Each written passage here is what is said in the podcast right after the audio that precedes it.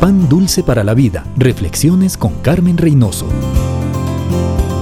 La obediencia a las sencillas peticiones que nos hace el Señor son a menudo los escalones para bendiciones más maravillosas. El apóstol Pedro empezó su escuela con el Señor Jesús diciéndole sí a la petición de prestarle su barca. El Señor predicaba, la gente se agolpaba y Jesús quiso el barco de Pedro como plataforma para dirigirse a la multitud que le escuchaba en la playa. No era gran cosa, pero él dijo sí Señor. Él fue bendecido. Llegó a ser uno de los doce, predicador poderoso que una reunión convirtió a tres mil, fundó iglesias. Nosotros hemos sido bendecidos con las cartas que él escribió a sus iglesias. La multitud fue bendecida en ese día con enseñanzas y con sanidades. Pedro pudo decir, no señor, tengo que ir mar adentro para pescar y ganarme el pan del día. Pudo decir, estoy ocupado, estoy remendando las redes. Pudo decir, ay, pídele al otro.